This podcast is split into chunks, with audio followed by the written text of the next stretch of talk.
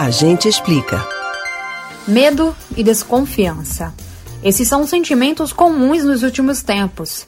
Medo de sair de casa e trazer o vírus nas roupas e sapatos na volta.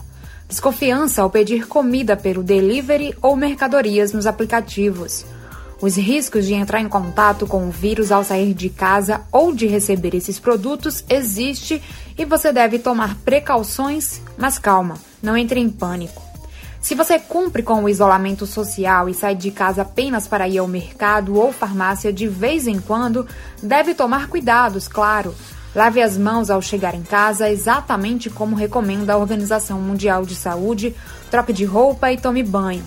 Mas olha só, Estudos mostram que, embora seja verdade que um espirro ou tosse de uma pessoa infectada possa projetar gotículas virais e partículas pelo ar, a maioria delas vai cair no chão.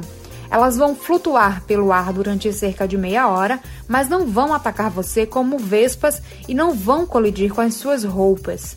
A explicação é da cientista Lindsay Marr, da Universidade Virginia Tech, nos Estados Unidos. Ela diz que as partículas virais e gotículas seguem o fluxo de ar em torno da pessoa porque nos movimentamos relativamente devagar. Enquanto nos movemos, empurramos o ar para fora do trajeto e a maioria das gotículas e partículas também é empurrada para longe. Uma pessoa teria de borrifar grandes gotículas ao falar, tossir ou espirrar para que elas pousassem em nossas roupas. As gotículas também teriam de ser grandes o bastante para não acompanharem o fluxo de ar. Então, se você estiver no supermercado e ninguém espirrar ou tossir diretamente em você, fique tranquilo. Caso isso ocorra, vá para casa, tome um banho e coloque as roupas para lavar, mas não entre em pânico. Outra dúvida muito frequente é se existe o risco de o vírus ficar no cabelo ou na barba. A cientista diz que a explicação é a mesma da anterior. Se você está seguindo o distanciamento social corretamente, não há motivos para pânico. Claro que se alguém espirrar perto de você, evite tocar no cabelo e em seguida no rosto. Lave as mãos ou higienize com álcool em gel com frequência para eliminar o vírus. As roupas que você usa para ir à farmácia ou ao supermercado podem ser lavadas juntas com as roupas que você usa em casa normalmente. Elas só precisam ser lavadas separadas se alguém da casa estiver com a Covid-19. Caso contrário, não tem necessidade. O novo coronavírus, assim como a gripe, é rodeado por uma membrana de gordura que é vulnerável ao sabão. Lavar as roupas com sabão apropriado, seguindo as instruções da fábrica, e secá-las é mais do que suficiente para remover o vírus, se é que havia algum. A exceção é quando você entra em contato próximo com uma pessoa doente.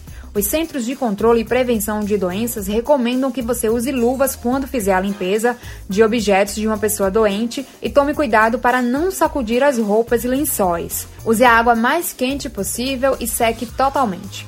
Deixe sempre a roupa parada por algum tempo para reduzir o risco, porque o vírus vai secar e entrar em decomposição. Você também deve estar preocupado com as embalagens dos produtos que compra, certo? Os cientistas dizem que o risco de adoecer ao manusear cartas ou pacotes é extremamente baixo e nessa altura apenas teórico. Não há casos documentados de alguém que adoeceu por abrir um pacote para ler um jornal. Mas isso não quer dizer que você não deva tomar precauções. Quando pegar correspondências, jornais ou receber comida no delivery, jogue as embalagens fora e em seguida lave as mãos corretamente. Manter o distanciamento social neste momento tão crítico em todo o mundo é fundamental para diminuir o risco de contágio do novo coronavírus. Só saia de casa se for realmente necessário e mantenha uma distância segura de outras pessoas. Você pode ouvir novamente o conteúdo do Agente Explica no site da Rádio Jornal ou nos principais aplicativos de podcasts Spotify, Google e Apple Podcasts. Camila Brandão para o Rádio Livre.